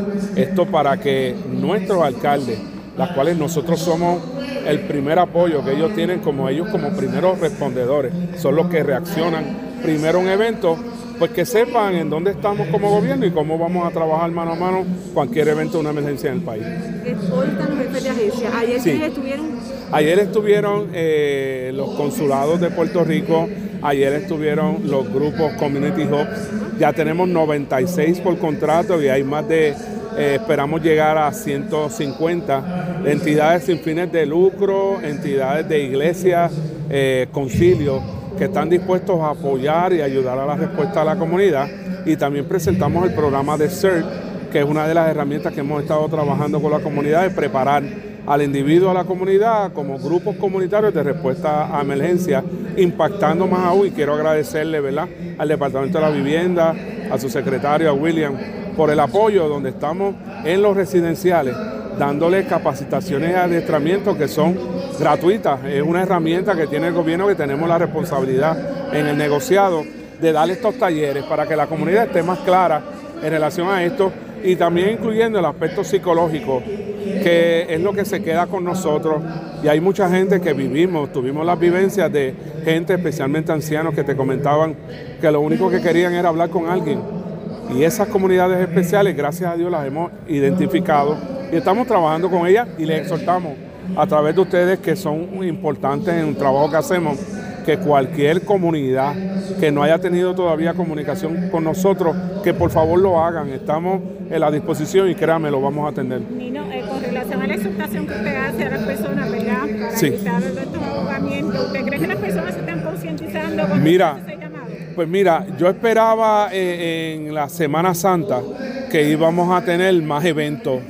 Porque la gente está loca por compartir y la playa es algo que llama mucho la atención para tú eh, compartir familiarmente. Eh, y te puedo decir que el mensaje como que llegó, no tan solo por lo que hablamos, sino que la comunidad que le hemos llevado el mensaje que nos ayuden, que si ven una persona que ustedes no la conozcan es porque es una visita y más aún cuando son turistas. Que si ven a alguien con la información que estamos dando, porque les exhorten y que no se metan el agua, porque nadie está preparado para una situación y nuestras playas cuando se comenta la peligrosidad cuando estos sistemas nos van a afectar, es importante que la gente no se meta al agua ni para mojarse los pies. Y en ese sentido pienso que, eh, te puedo decir, eh, y con el apoyo inclusive en el caso de San Juan, detrás de la concha, que hemos tenido varios eventos, eh, los salvavidas, la presencia de ellos allí y la información han funcionado. Gracias a Dios no hemos tenido situaciones, porque aquí como comento, un salvavidas en una playa también corre un riesgo peligroso donde eh, tiene que reaccionar a un evento que pueda haber en el agua. Y qué mejor que llevar la orientación antes de que pase. Y créeme que eso ha funcionado. Expresiones de Nino Correa. En esa parte también él habló sobre lo que tiene que ver con la lluvia. Pidió prudencia a la ciudadanía. Así que usted, con mucha cautela, si llueve mucho, pues ya usted sabe, cuidado, las zonas inundables, etcétera, etcétera. Este fin de semana le vamos a dar información a ustedes, ustedes pendientes a la red informativa. La red la pausa, regresamos a la parte final del noticiero estelar de la red informativa. La red le informa. Señores, regresamos esta vez a la parte final del noticiero estelar de la red informativa de Puerto Rico. ¿Cómo está Estados Unidos? ¿Cómo está el mundo a esta hora de la tarde? Vamos con DN, nos tienen un resumen completo sobre lo más importante acontecido en el ámbito nacional e internacional. Rusia ha cortado su suministro de gas natural a Polonia y Bulgaria mientras la tensión por la guerra en Ucrania continúa aumentando. La empresa rusa Gazprom afirmó que suspendió la entrega de gas a ambos países porque estos se negaron a comenzar a pagar sus compras en rublos. La presidenta de la Comisión Europea acusó a Rusia de utilizar el gas como instrumento de chantaje. Tanto Polonia como Bulgaria dependen en gran medida del gas ruso. Mientras tanto, una serie de explosiones ocurrieron esta mañana en tres provincias rusas fronterizas con Ucrania. Al menos una de las explosiones se produjo en un depósito de municiones. En un importante cambio de postura, Alemania ha anunciado que comenzará a enviar decenas de vehículos antiaéreos blindados a Ucrania. El martes, el secretario de Defensa de Estados Unidos, Lloyd Austin, se reunió con líderes militares de 40 países en la base aérea estadounidense de Ramstein, Alemania. Austin anunció que los países aliados proporcionarán más ayuda militar a Ucrania. No tenemos tiempo que perder. Las sesiones informativas de hoy dejaron en claro por qué las próximas semanas serán tan cruciales para Ucrania, por lo que debemos avanzar a la velocidad de la guerra. Sé que todos los líderes salen hoy más decididos que nunca a apoyar a Ucrania en su lucha contra la agresión y las atrocidades rusas. Están surgiendo más detalles sobre cómo Estados Unidos comparte con Ucrania información de inteligencia en tiempo real, incluso datos de coordenadas específicas para ayudar a ese país en sus ataques contra las Fuerzas Armadas rusas. La cadena NBC News informa que Ucrania utilizó datos proporcionados por Estados Unidos para derribar un avión de transporte ruso que trasladaba a cientos de soldados en los primeros días de la guerra. La inteligencia estadounidense también ha ayudado a Ucrania a trasladar de un lugar a otros sus defensas aéreas para evitar los bombardeos rusos. Asimismo, NBC informa que la CIA está destinando recursos significativos para recopilar información de inteligencia con el objetivo de proteger al presidente ucraniano Volodymyr Zelensky. El ministro de Relaciones Exteriores de Rusia, Sergei Lavrov, dijo este martes que la ayuda armamentista que los países de Occidente suministran a Ucrania está socavando las negociaciones para poner fin a los combates. Lavrov acusó a la OTAN de librar una guerra a través de terceros en Ucrania y afirmó afirmó que eso podría desencadenar una tercera guerra mundial. Estas armas serán un objetivo legítimo para las Fuerzas Armadas de Rusia, que actúan en el contexto de la operación militar especial. Las instalaciones de almacenamiento de las armas, incluidas las que están ubicadas al oeste de Ucrania, han sido atacadas más de una vez por las fuerzas rusas. Eso es inevitable, ya que la OTAN está involucrada de hecho en una guerra con Rusia a través de un tercero y está armando a ese tercero. Guerra significa guerra. El ministro de Relaciones Exteriores ruso también advirtió sobre el riesgo de una guerra nuclear. Los riesgos son realmente considerables y no me gustaría elevarlos de manera artificial. A muchos les gustaría eso, pero el peligro es grave y real y no debemos subestimarlo. Estados Unidos afirmó que los comentarios de Lavrov sobre la posibilidad de una guerra nuclear son el colmo de la irresponsabilidad. El martes, el secretario general de la ONU, Antonio Guterres, se reunió con Lavrov y con el presidente ruso Vladimir Putin en Moscú. Durante la reunión, Putin acordó en principio permitir que la ONU y el Comité Internacional de la Cruz Roja ayuden a evacuar a los civiles que se encuentran refugiados en una planta siderúrgica de la ciudad ucraniana de Mariupol. Guterres se reunirá este jueves en Kiev con el presidente de Ucrania, Volodymyr Zelensky. Visite nuestro sitio web democracynow.org es para ver la entrevista que mantuvimos con el profesor Alfred McCoy sobre la guerra en Ucrania. El director general del Organismo Internacional de Energía Atómica, Rafael Grossi, visitó este lunes la central nuclear de Chernobyl en Ucrania en el aniversario de la catástrofe nuclear ocurrida en la planta en 1986. Grossi prometió ayudar a Ucrania a reparar los daños causados cuando las Fuerzas Armadas rusas tomaron el control de la instalación en febrero y el a los trabajadores de la planta por ayudar a prevenir lo que podría haber sido otro desastre nuclear. Lo que ocurrió aquí fue una situación de seguridad nuclear que no era normal y que pudo haber derivado en un accidente. Debemos felicitar en primer término a los operadores de la planta, a estas personas que están aquí, porque continuaron con su trabajo a pesar de todas las dificultades, a pesar de la situación de estrés, a pesar de no poder trabajar con normalidad. Continuaron trabajando como si nada hubiera pasado y mantuvieron estable la situación.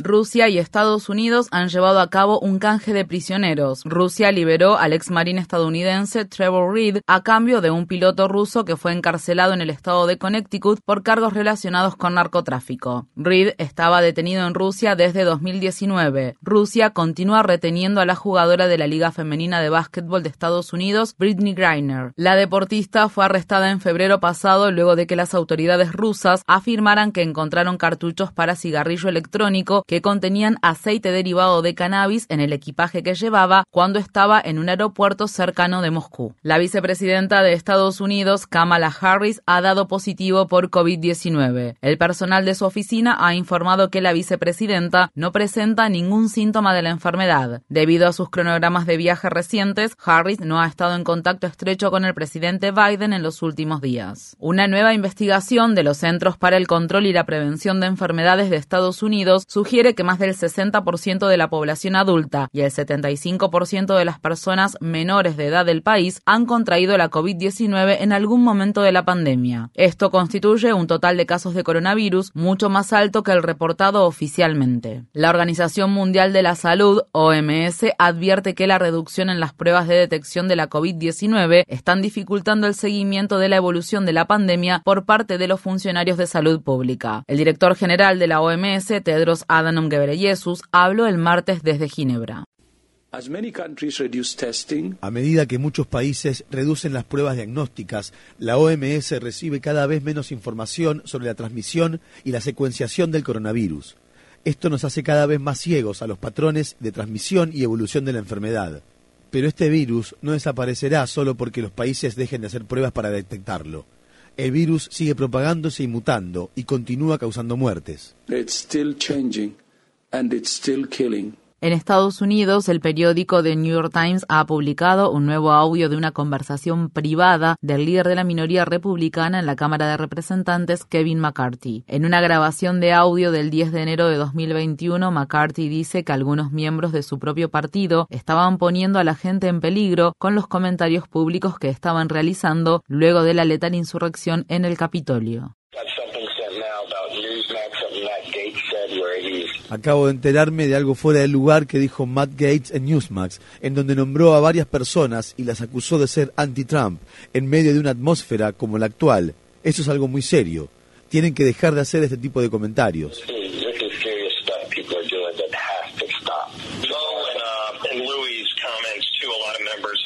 Los comentarios de Moe y Louis también. Muchos republicanos han dicho cosas realmente preocupantes. Es potencialmente ilegal lo que está haciendo.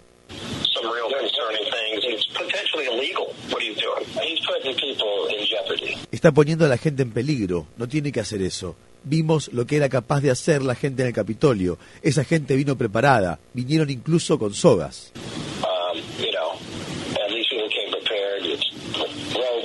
Esas fueron las palabras intercambiadas por Kevin McCarthy y el congresista republicano Steve Scalise durante una llamada conjunta con otros legisladores republicanos el 10 de enero de 2021. McCarthy defendió más tarde a los mismos legisladores a los que criticó en privado. La tensión sigue aumentando en las Islas Salomón después de que el país insular del Pacífico firmara un acuerdo de seguridad con China. El martes, un alto diplomático estadounidense no descartó la posibilidad de que Estados Unidos emprenda una acción militar contra las Islas Salomón si China establece allí una presencia militar. El funcionario del Departamento de Estado, Daniel Kreitenbrink, dijo en una conferencia de prensa que Estados Unidos respeta la soberanía de las Islas Salomón, pero advirtió que si China establece una presencia militar en la región, Estados Unidos responderá de forma natural a las inquietudes que esto plantea. Se estima que Estados Unidos opera más de 800 bases militares en todo el mundo. China estableció su primera base fuera del país hace apenas cuatro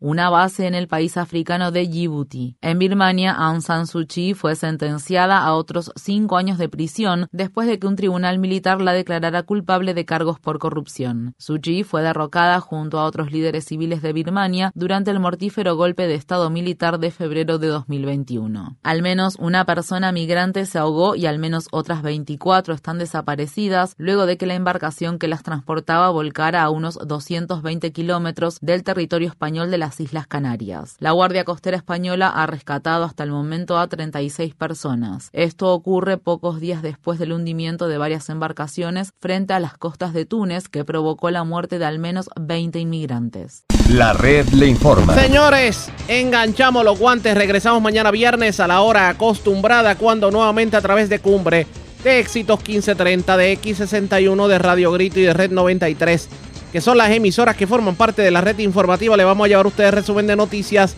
de mayor credibilidad en el país. Hasta entonces, que la pasen bien.